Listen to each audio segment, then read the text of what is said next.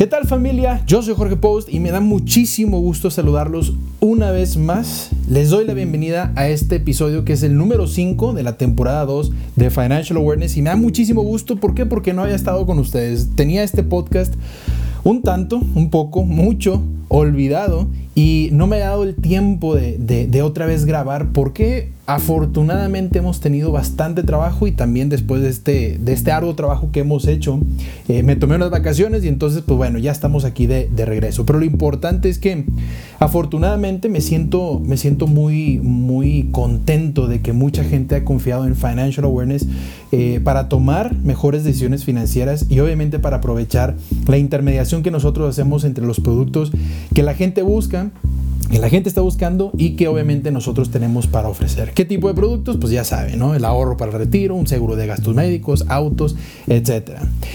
Y retomamos este, este podcast con todo el ánimo, con todo el, el, cariño eh, que, que, les tenemos a todo el público, porque sabemos que en el 2021 tenemos una meta muy alta de llegar a las 50 mil reproducciones de este podcast. Así que si tú nos estás escuchando, por favor compártelo con tus amigos para que más personas puedan tener mejor acceso a la información financiera y también tomar mejores decisiones financieras. Y bueno, ¿de qué vamos a hablar el día de hoy? Bueno, déjenme les cuento que hace algunas semanas eh, subí un video a, TikTok y de hecho el tema de hoy es muy interesante para la gente que nos sigue en las redes sociales, en TikTok, en Instagram, eh, en YouTube, eh, obviamente aquí en, en Spotify. Y es muy importante el tema que vamos a hablar el día de hoy porque hace una semana subí un video explicando algo sobre la casa virtual.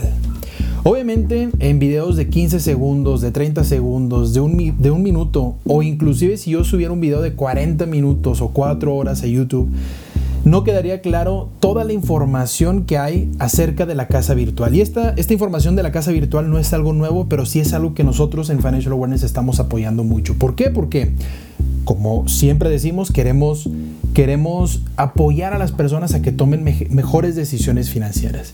Y antes de empezar este capítulo, este episodio, quiero mandarle saludos a gente que nos contactó para, para pedirnos información sobre la casa virtual. Uno de ellos fue José Saucedo, un saludo José. Isaac Lozano también, que para este momento ya vieron, ya yo creo que ya tuvimos esta, esta plática acerca de la casa virtual y si no, pues aquí van a conocer mucho más. Isaac Lozano, también Federico Iglesias, Armando Flores y entre otras personas que nos estuvieron pidiendo bastante información. Entonces, pues bueno, vamos a empezar y voy a dividir este episodio en cuatro en cuatro puntos muy importantes acerca de la casa virtual. Eh, creo que son los más importantes y creo que son los que nos va a ayudar, nos van a ayudar para, para explicarme un poquito más acerca de la casa virtual. El punto número uno es, ¿qué es la casa virtual? Obviamente tenemos que, comprender cuál es esta idea de la casa virtual, que bueno, una casa virtual pues no quiere decir que nosotros vivamos en la red del Internet, ¿no? Sino simplemente es una idea diferente de las casas físicas o del el típico conocimiento que tenemos acerca de invertir en el mercado inmobiliario, ¿no? Vamos a explicar qué es la casa virtual y una vez entendiendo qué es la casa virtual, vamos a hacer una comparativa de una casa virtual y una casa física. Y ojo, el tercer punto, obviamente el primero es qué es la casa virtual, el segundo es la comparativa y el tercero es dejar muy en claro que lo que yo hablo en estos episodios y en mis videos aplica para todo el mundo. Pero tal vez la situación y las circunstancias y el ambiente en el que vives tú, en el que vive eh, tu familia, en el que vive tus familiares, tus conocidos, amigos y demás, no aplican para lo que yo hablo. ¿Y a qué me refiero? A que siempre va a haber cosas, pues, ahorita yo voy a explicar acerca de la casa virtual y siempre va a haber cosas y la gente va a decir, ah, para mí no aplica por esta razón, para mí tampoco aplica por esta otra razón y van a ir saliendo mil razones, van a ir saliendo mil razones, justificaciones o inclusive excusas de por qué no aplica este tema del que yo estoy hablando para ustedes, no nada más me refiero a ti, sino para los que tú también conoces. Ahora es muy importante dejar en claro que siempre va a haber justificaciones y excusas y ahorita les voy a, les voy a compartir cuáles fueron las típicas que yo me encontré cuando subí mi video de, la casa virtual y eh, cuál es la respuesta a estas justificaciones, excusas o las razones por las que no aplica. Y por último, el cuarto punto son los beneficios de la casa virtual. ¿Por qué nos conviene una casa virtual? Repito, nos conviene obviamente si aplica en, nuestro, en nuestra vida, obviamente, ¿no? Si no aplica, pues bueno, hay todavía eh, otras razones y hay todavía otras cosas que podemos hacer, modificar para sacarle mayor provecho a la casa virtual. Entonces, empecemos. Punto número uno, ¿qué es la casa virtual? La casa virtual es una, es una idea diferente, es una perspectiva diferente de ver una casa física. Ojo, voy a contar lo que yo generalmente me cruzo con las asesorías financieras que doy a, mi gente, ¿no? Cuando yo llego a dar una, asesoría financiera y la persona trae esta idea de, de, invertir en bienes raíces, lo que trae de idea es que va a comprar su casa, ¿sí? Para que en el futuro pueda venderla a un precio más caro o en el futuro pueda comprar otra casa y rentar esta primera casa o en el futuro comprar una segunda casa para rentarla y así irse y así generar y crear su patrimonio y cuidarlo, ¿no? Ahora, eso es, eso es con, con un mercado inmobiliario o con un mercado de casas físicas. ¿A qué me refiero? A que tú tienes físicamente, tú vas, tú vas a, ver opciones físicamente de casas, de departamentos, de terreno, de locales, etcétera, y compras. Y esa casa física o ese terreno físico o esa inversión física, pues obviamente tiene costos que van a ser como el mantenimiento. Obviamente tienes que comprarlo, va a ser una descapitalización en tus finanzas, en tu patrimonio. Pero lo más importante es que es algo físico, no es algo virtual, es algo tangible, no es algo intangible. Hay muchas inversiones que son intangibles y que, y que, generalmente las inversiones intangibles son las que mejor rendimiento o mayores beneficios dan. Como esta casa virtual. ¿Qué es una casa virtual? Bueno, pues imagínate, vamos a darle un poquito de, mm, perspectiva diferente, de una vuelta a esta perspectiva sobre, la inversión en el mercado inmobiliario. Y en lugar de pensar y decir, oye, ¿sabes qué? Yo estoy pensando en invertir en una casa eh, que yo voy a pagar, ya sea descapitalizándome en una inversión fuerte, que es el valor total de la casa, o utilizando un crédito, pues mejor yo lo que voy a hacer es inteligentemente voy a separar lo que yo pagaría de un crédito o lo que yo pagaría descapitalizándome al 100% sobre el valor total de la casa. Lo voy a separar entre rentar una casa y no, rentar una casa y no tener mi casa propia y también invertirlo en un fondo de inversión. Ahí va, en palabras un poquito más, más sencillas. Si yo, Jorge, si yo Post, tengo la idea de comprar una casa y para esa casa tengo que meterle 2 millones de pesos, ya sea que yo desembolse los 2 millones de pesos o yo vaya a un banco em, a pedir los 2 millones de pesos o el millón 900 mil pesos, que es el 10%, es el 90% porque yo tengo que dar el 10% de enganche. Y entonces en lugar de yo ir a comprar esa casa y empezar a rentarla, lo que voy a hacer, y a lo mejor en, esta, en este ejemplo vamos a hablar de un, en este exactamente en el que estoy dando, estamos hablando de 15 mil pesos que voy a tener que darle un crédito, eh, pagarle durante 20 años, pues mejor de esos 15 mil, ¿qué tal si 10 mil pesos, con 10 mil pesos yo rento una casa y vivo siempre? Bueno, no siempre, pero a lo mejor en, lo mismo, la misma, en el mismo lapso de tiempo de un crédito y con los otros 5 mil pesos yo los voy invirtiendo en un fondo, ya sea un fondo indexado, ya sea un fondo de renta variable, renta fija, ya sea en... Para eso tenemos opciones, para eso Financial Awareness tenemos opciones y no importa qué fondo sea, pero lo importante es que me genere rendimiento. ¿Qué vamos a lograr con esta casa virtual? Primero que nada es, no vamos a, tener que descapitalizarnos con el valor total de la casa. Con, si hablamos de 2 millones de pesos, pues no vamos a tener que soltar 2 millones de pesos de un jalón. Y lo otro que vamos a hacer es, vamos a rentar una casa, una casa obviamente que nos guste, y si no nos gusta esa casa, tenemos, tenemos la, la oportunidad o la libertad de cambiarnos de casa y rentar otra más grande, más bonita, más cerca de nuestro trabajo o lo que sea. Pero con los 5 mil pesos que están en este fondo de inversión, en el mismo plazo de tiempo que hubiéramos pagado en un crédito, yo les aseguro y les garantizo que van a tener el dinero suficiente para irse a comprar la casa de contado al 100%. ¿Ah? Ahora, vamos a ir entrando un poquito más en, materia, obviamente, ¿no? ¿A qué me refiero? A que ahí van a empezar a ver las, estas justificaciones y razones o excusas de decir, oye, pero es que, pues es que no vas a ver el dinero hasta dentro de 20 años, bueno. O sabes qué, ¿y dónde voy a vivir por mientras? Pues ya les dije que rentar y demás, siempre van a salir, pero bueno. Para este ejemplo, para este episodio vamos a hablar de una persona que quiere comprar una casa, ¿sí? quiere comprar una casa de 2 millones de pesos y para eso va a tener que recurrir a un crédito hipotecario, porque no tiene los 2 millones de pesos. Inclusive difícilmente lo que, yo me, lo que yo me topo con mis asesorados es que no tiene ni siquiera el 10% que les corresponde de enganche. Para una casa de 2 millones de pesos tenemos que tener mínimo, bueno, tenemos que tener por obligación el 10% para el enganche, que son 200 mil pesos, ya lo sabemos.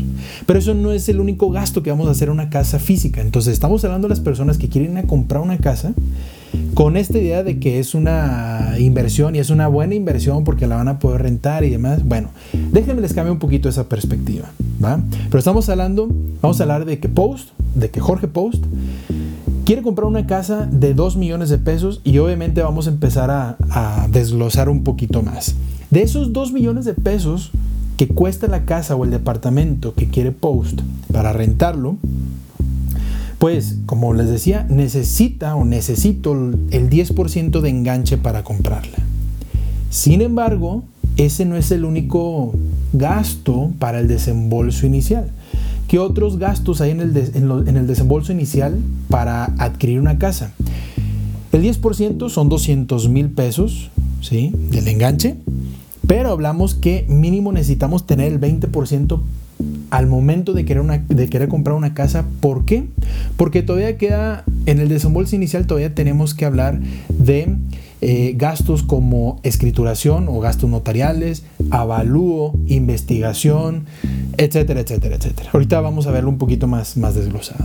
Pero bueno, estos son ejemplos reales. Ustedes se pueden meter al cotizador hipotecario de cualquier banco y van a ver números muy similares a este. Pero vamos a hablar al día de hoy, en abril 2021, de utilizar un crédito mm, en un 8% más o menos de tasa de interés con un plazo promedio de 20 años, pagándolo a 20 años. ¿sí? Y esto nos da aproximadamente una mensualidad fija de 17 mil pesos. ¿Qué significa? Que vamos a tener que pagar 17 mil pesos durante 240 meses o 20 años.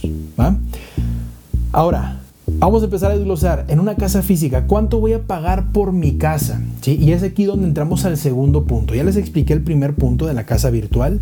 ¿Qué es la casa virtual? Ver un poquito diferente, con una perspectiva diferente, el cómo invertimos en el mercado inmobiliario.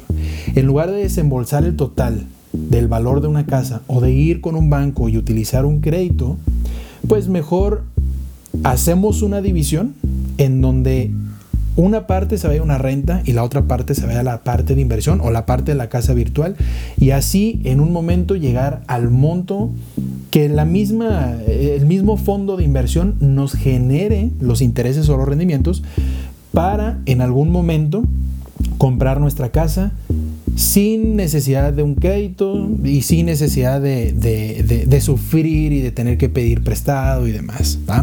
Entonces, bueno, regresando y al segundo punto, eh, la comparativa entre una casa virtual y una casa física. Vamos a hablar primero de la casa física, que es esto que estábamos hablando de utilizar un crédito de 8% de interés anual en un plazo de 20 años, una mensualidad de 7 mil pesos. ¿Cuánto pagaré por mi casa? Primero que nada, desembolso inicial, y estos son datos reales, no va a ser el 10% de los 2 millones que cuesta la casa. Va a ser mínimo 426 mil pesos.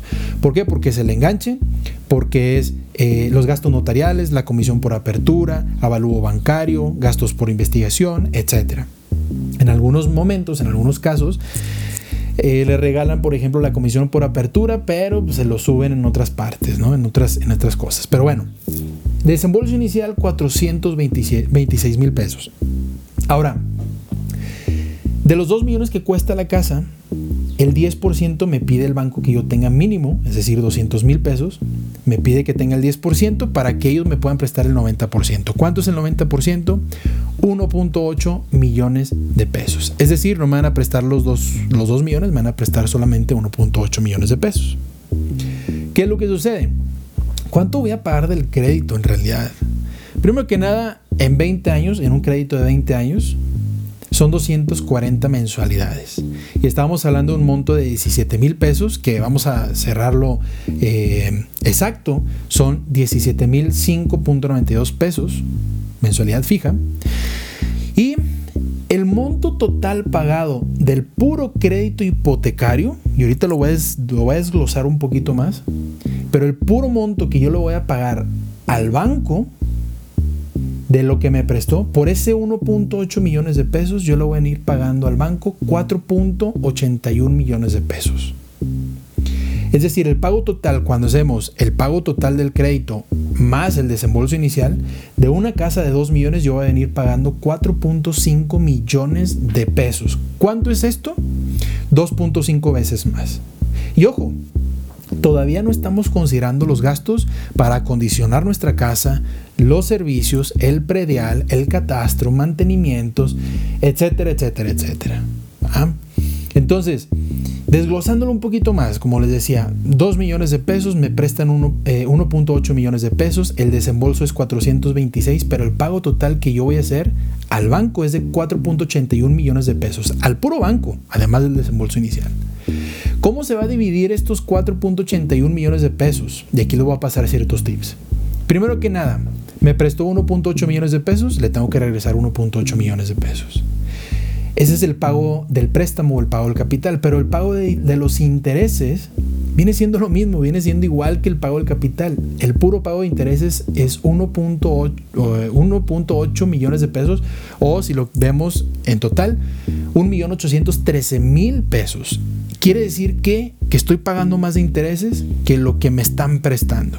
Entonces, 1.8 millones que yo pago por lo que me prestaron, más 1.8 millones que yo pago de intereses, y todavía falta los seguros y otras comisiones. Y un tip.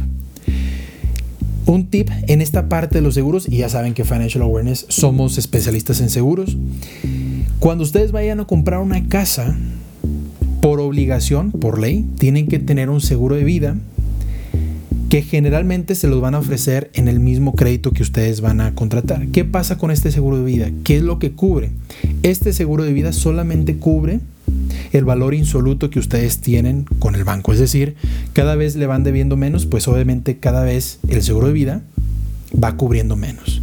Al principio, en este ejemplo, va a cubrir 1.8 millones de pesos porque por obligación, si tú te mueres, alguien tiene que pagar el, el crédito el, banco no, el, negocio del banco no es quedarse con la casa, sino que le paguen el, el monto total. Entonces, va a pagar estos 1.8 millones de pesos, que bueno, obviamente no va a ser el seguro, no va a ser por 1.8 millones de pesos, sino va a ser pues obviamente teniendo en cuenta los intereses y demás costos que, que, ahí les van a poner. Ahora, cada vez que vaya disminuyendo el, el saldo insoluto, pues va a disminuir el seguro de vida. El tip, ¿cuál es? Que por obligación sí tienen que tener seguro de vida, pero mejor cotícenlo con una institución de seguros, con una aseguradora. ¿Por qué? Porque además de ser más económico con una institución de seguros, cada año va a aumentar la suma asegurada conforme aumenta la inflación. ¿Qué quiere decir? Que si en el año 1 yo, lo contraté por 1.8 millones de pesos, pues en el año 10 a lo mejor voy a tener, voy a andar en los 3 millones de pesos. ¿Cuál es lo bueno de esto? Que obviamente como tú vas a deber menos del banco, menos al banco, pues del saldo insoluto, en todo caso que tú fallezcas, se va a pagar el saldo insoluto al banco, pero tus beneficiarios van a todavía van a poder recibir dinero por, el, por la suma asegurada que fue incrementando año con año. ¿Qué quiero decir? A que en un seguro de vida contratado por un, un crédito hipotecario, simplemente te van a, a liberar la casa, pero en un seguro de vida contratado por una aseguradora, lo que va a pasar es que te van a liberar la casa y tus familiares o tus beneficiarios van a tener dinero suficiente para seguir manteniendo la casa y para seguir haciendo, manteniendo la casa y sus gastos en general, ¿no? Entonces ese es un tip de Jorge Post que yo te doy porque tu amigo financiero soy, tu mejor amigo financiero soy. Entonces, bueno, regresando al tema de el pago de créditos, ya vimos 1.8 del capital, 1.8 del pago de intereses, 468 mil pesos de seguros y comisiones. Y pues ya les decía, 4.81 millones de pesos. Ojo, aquí estamos hablando de 4.5 millones de pesos en total que vamos a pagar por una casa que cuesta 2 millones de pesos. Ustedes podrán decir, oye, pero lo puedo hacer deducible. Ah, totalmente. Eso, eso, es, eso es algo que todos deberíamos hacer. Si tenemos un crédito hipotecario, además de buscar la mejor tasa, la tasa más baja en el crédito hipotecario, lo que tenemos que hacer es hacerlo deducible. El tema cuál es? Pues que la deducibilidad también tiene un límite, tiene un tope y que no vas a hacer deducible todo el pago de intereses. ¿Cómo haces deducible los intereses de un crédito hipotecario? Bueno, pues haces deducibles los intereses reales. ¿Sí? ¿Qué quiere decir? A grandes rasgos, si el interés de tu crédito es de 8%, y la inflación es de 5%, tú nada más vas a poder hacer deducibles un 3% del crédito, de lo que tú estás pagando, de la mensualidad que tú estás pagando. ¿va? Entonces va sobre los intereses reales. Ahora, como les decía, ¿tiene un límite la deducibilidad? Claro que tiene un límite. ¿Por qué? Porque, bueno, y siempre lo que vamos a recomendar es que te asesores con tu contador o con tu amigo contador fiscalista. Porque una de las condiciones para hacer efectivo el reembolso de, de, pues de este monto total del crédito, monto total de los intereses del crédito, es que no puede exceder de 750 mil UDIs. Aproximadamente son 4.5 millones de pesos del valor total de la, de la casa. ¿no? Entonces, pues bueno, esto es sobre el valor total de la casa, pero los intereses reales del crédito hipotecario, ¿sí? más porque ojo, el crédito hipotecario es una sola deducción, pero en total, en tu declaración anual no puede ser superior al 15% de tu ingreso anual, lo que tú estás deduciendo, o a cinco mínimos, a cinco salarios mínimos generales, perdón. Entonces, ¿qué quiere decir? Que pues, si tú ganas, vamos a decir, 10 mil pesos al, al mes, y, o vamos a ponerlo, 20 mil pesos al mes, pues en un año son 480 mil pesos, no vas a poder deducir más de 400, bueno, un poquito más de 480 mil pesos, 15% de tu ingreso anual, ¿no? O topado 5 salarios mínimos generales. Pero bueno, este tema o este capítulo, este episodio no es sobre los impuestos y la deducibilidad de impuestos, sino la casa virtual, la casa física. Ahora, también, digo, obviamente es aquí donde empiezan a salir estas justificaciones y excusas, ¿no? Oye, pero lo puede hacer deducible. Claro, los intereses reales y tienen un tope. Oye, la plusvalía, ¿qué pasa con, con la plusvalía? Ah, perfectísimo. Y aquí te voy a dar así, te, la voy a, voy a bajar el balón bien bonito y lo voy a regresar un remate chingón. ¿Por qué? Porque imagínate la plusvalía. Vamos a suponer que la casa de 2 millones, que esta casa que tú compraste de 2 millones tiene una plusvalía promedio de 5% anual durante 20 años. ¿Sí? Estos 2 millones se van a convertir en 5.3 millones de pesos. ¿Qué quiere decir? Que en 20 años dices, ah, chingón, pues yo lo puedo vender en más del doble. Claro, totalmente. Pero ¿cuál es el problema? Que tú utilizaste un crédito hipotecario para comprar esta casa. Que te acuerdas que habíamos dicho que en total viniste pagando sin considerar el catastro, predial, mantenimientos, eh, acondicionamiento y demás, viniste pagando solamente el desembolso inicial y del crédito, viniste pagando 4.5 millones de pesos. ¿Qué quiere decir? Que si la vendes en 5.3 millones de pesos y la vendes en 4. Perdón, si la vendes en 5.3 millones y a ti te costó 4.5 millones de pesos, tu ganancia neta será de 799 mil pesos, 800 mil pesos. ¿Va? ¿Qué quiere decir? Que si nosotros hacemos este, este cálculo de cuánto rendimiento real nos trajo anualmente nuestra casa, en un plazo de 20 años, pues solamente tuvimos 0.82% anual de rendimiento real. Es aquí donde empezamos a decir, oye, pues, pues no, no me conviene tampoco este, pues meterle mucho a, a una casa física. ¿Por qué? Porque todavía no estamos hablando de todo lo que dijimos del predial, catastro, acondicionamiento y demás. Y también, otra de las justificaciones de la plusvalía específicamente, mucha gente dice, oye, pero pues claro que no, yo compré una casa y en cinco años está el doble. Ah, pues chingón, ¿verdad? Digo, obviamente tuviste que haber comprado una casa en preventa, te salió muy bien el tiro. A lo mejor cuando la compraste es como estos terrenos de Yucatán y de Mérida y que están vendiendo ahorita y que están de moda. Pues a lo mejor no están poblados y no se va a poblar hasta en 5, 10, 15, 20 años. ¿no? Y otra de las cosas es que cuando tú compras una casa en preventa, con la idea de que obviamente tenga una muy buena plusvalía, Tú compras una casa, vamos, eh, para los que viven en Monterrey, a mí me tocó mucho ver esta historia de Monterrey. ¿Qué es lo que pasa? Primero que nada, la plusvalía puede tener un gran cambio en los primeros años y después esta, esta em, ¿cómo se llama? Este porcentaje de plusvalía pues se va, se va reduciendo, se va haciendo un poquito más bajo. Pero otra de las cosas es que vi mucha gente que compró casa en Cumbres, en García, ¿no? Para los que nos escuchan de Monterrey. ¿Qué pasó? Pues los primeros años, ¡pum! Súper bien, ¿no? La plusvalía chingona. Cuando se empezó a poblar, empezaron a hacer mayores, más, más, perdón, este, plazas comerciales, empezaron a, a, pavimentar más espacios, a poner más parques, a tener los servicios de agua, luz, gas, internet y demás en muchas otras colonias y demás. Pues obviamente todo esto, la parte pública, es decir, la, eh, la infraestructura, del sector de, de servicios de salud, obviamente alumbramiento público, etcétera, etcétera, alumbrado público, perdón, todo esto se tiene que recuperar de alguna manera. ¿Cómo creen ustedes que lo van a recuperar en la parte pública? Porque en la parte privada, pues ya sabemos que si nosotros queremos utilizar cierto, cierta marca, cierta institución, pues tenemos que pagar lo que cuesta. Pero una marca, en una, perdón, en un sector público, ¿cómo creen que lo van a recuperar? Pues obviamente en el pago de impuestos. Si no se lo cobran en el catastro predial, pues se lo van a cobrar en otra parte. Hay impuestos, recuerden, hay impuestos. Ah, bueno, obviamente, además del predial y el catastro, hay impuestos que se pagan de los servicios. ¿sí? Hay un impuesto que cobra la Comisión Federal de Electricidad, el agua, etcétera, etcétera, que en algunos casos el gobierno subsidia, pues sí, pero te lo cobra de otra manera. Entonces, eso es la parte de la plusvalía, ¿no? Digo, hasta aquí tú qué opinas? ¿Sigue siendo buena inversión o no? Hablamos nada más de la casa física. Vamos a entrar a la casa de la casa, eh, la parte de la casa virtual, pero nada más quiero hacer una última, eh, un último comentario sobre las justificaciones de lo que generalmente la gente dice. Oye, ¿y si doy aportaciones a capital? Bueno, pues sí, claro que existen un sinfín de de opciones para comprar una casa.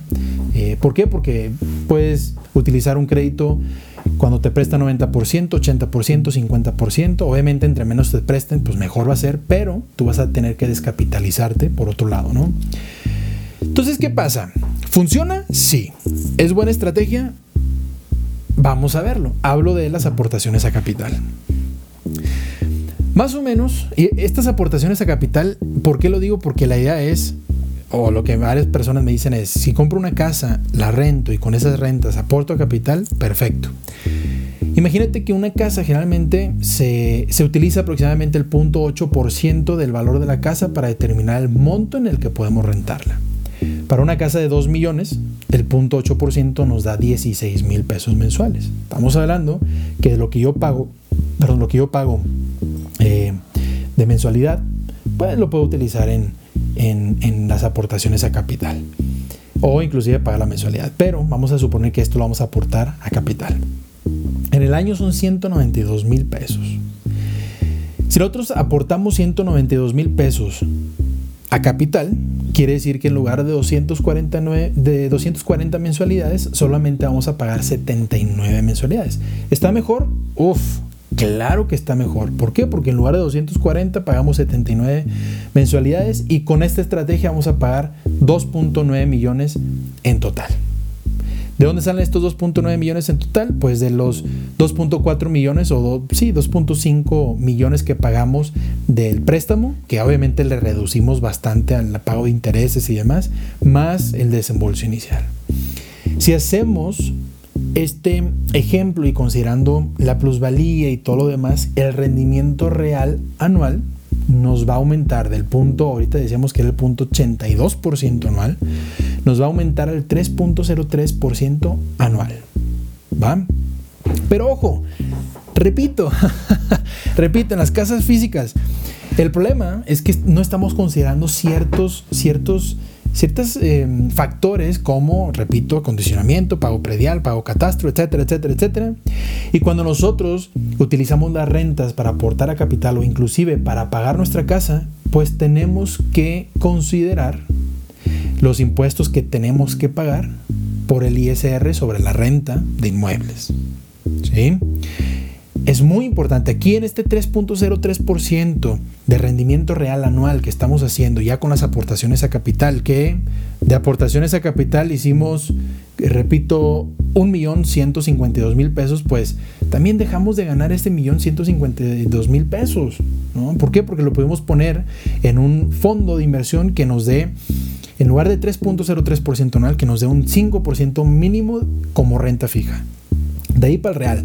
De ahí vamos a buscar el 7, el 8%, el 10, el 15% inclusive. Si no sabemos diversificar, podemos llegar hasta el 15%.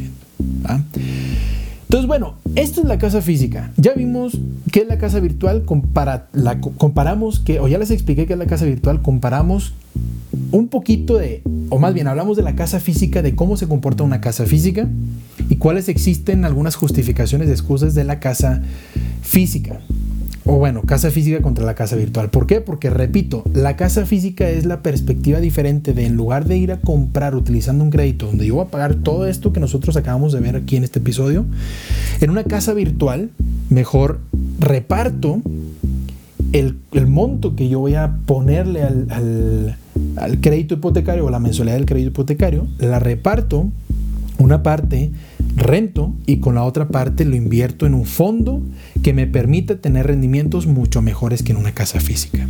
Y lo mejor y lo más importante, sin tener que trabajar. Ahora, vamos ahora sí a, a, visualizar sobre la casa virtual en un ejemplo un poquito más, más aterrizado. Vamos a imaginarnos o sea, ¿qué otras opciones hay de la casa virtual? La casa virtual es utilizar un fondo de inversión que nos permita tener los mismos y mayores beneficios que una casa física. Vamos a imaginarnos que hacemos una inversión con Financial Awareness y para eso yo les voy a ayudar. Y vamos a hacer una inversión con Financial Awareness en donde esta inversión se comporte igual en plazo de 20 años de inversión, igual que nuestro crédito hipotecario. Mucha gente también dice, oye, pero es que mi dinero no, no lo voy a ver hasta 20 años. Bueno, ¿y qué pensabas con el crédito hipotecario? ¿No? O sea, Pensabas vender tu casa en el año 10, pero sinceramente no te va a salir. ¿Por qué? Porque a lo mejor vas a tener una ganancia en el año 10 o vas a ver una ganancia de lo que pagas del crédito hipotecario contra lo que te sobra. Pero pues ya dijimos que en algún momento pagaste tu, hiciste tu desembolso inicial, tuviste que condicionar los pagos de los mantenimientos, etcétera, etcétera, etcétera. Entonces, bueno, Imagínate que con nosotros, con Financial Awareness, hacemos una inversión en un plan de 20 años y que inclusive estemos pensando en rentas vitalicias.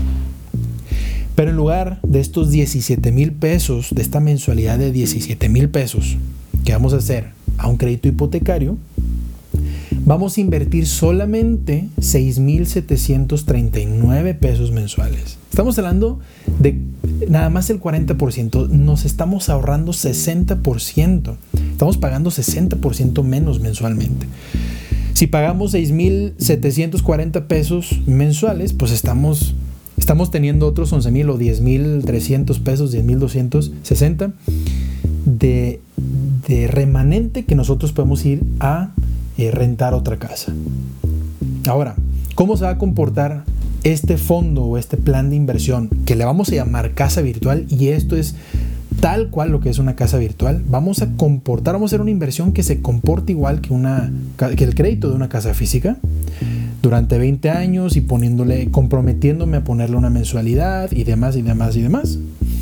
Pero, ¿cuánto voy a recuperar? Bueno, ojo, aquí nada más le metimos el 40%, 60% menos.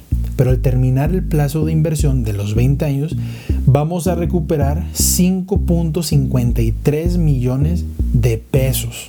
¿sí? Si nosotros queremos recuperar esta cantidad, en ese momento vamos a recuperar los 5 millones de pesos.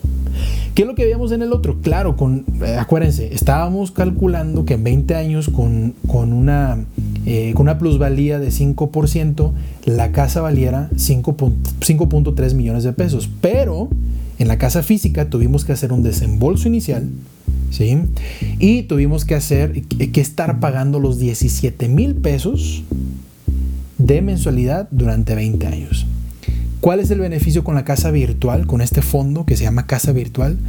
Pues que simplemente le metemos 60% menos, ¿sí? 6.739 pesos le metemos en lugar de los 17.000 pesos durante el mismo plazo, pero no hacemos un desembolso inicial. No tenemos que tener ahorrados los 200 mil del enganche más los otros 200 mil de los gastos de escrituración y demás. En esta, en esta casa virtual, en este fondo de casa virtual, tampoco tenemos que pagar mantenimientos, predial, no tenemos que pagar absolutamente nada, ni intereses, ni nada, al contrario. Aquí le estamos dando la perspectiva diferente, desde, otra, desde otro punto de vista. ¿Por qué? Porque en lugar de nosotros pagar intereses, nosotros vamos a recibir los intereses. Cuando lleguemos al plazo de 20 años, vamos a poder recuperar 5 millones de pesos, 5.53 millones de pesos, si nosotros queremos. ¿Por qué? Porque tú tienes la opción de dejarlo y que siga generando rendimiento o tú tienes la opción de empezar a cobrar rentas vitalicias. ¿Qué son estas rentas vitalicias? Ya sea que lo cobres anualmente o mensualmente, pero tú puedes cobrar rentas vitalicias de 101.700 pesos desde que se acaban los 20 años hasta toda tu vida, hasta que te mueras. Inclusive si te mueres, va a haber un beneficiario que reciba esta cantidad durante cierto tiempo de durante cierto lapso de tiempo, durante cierto plazo.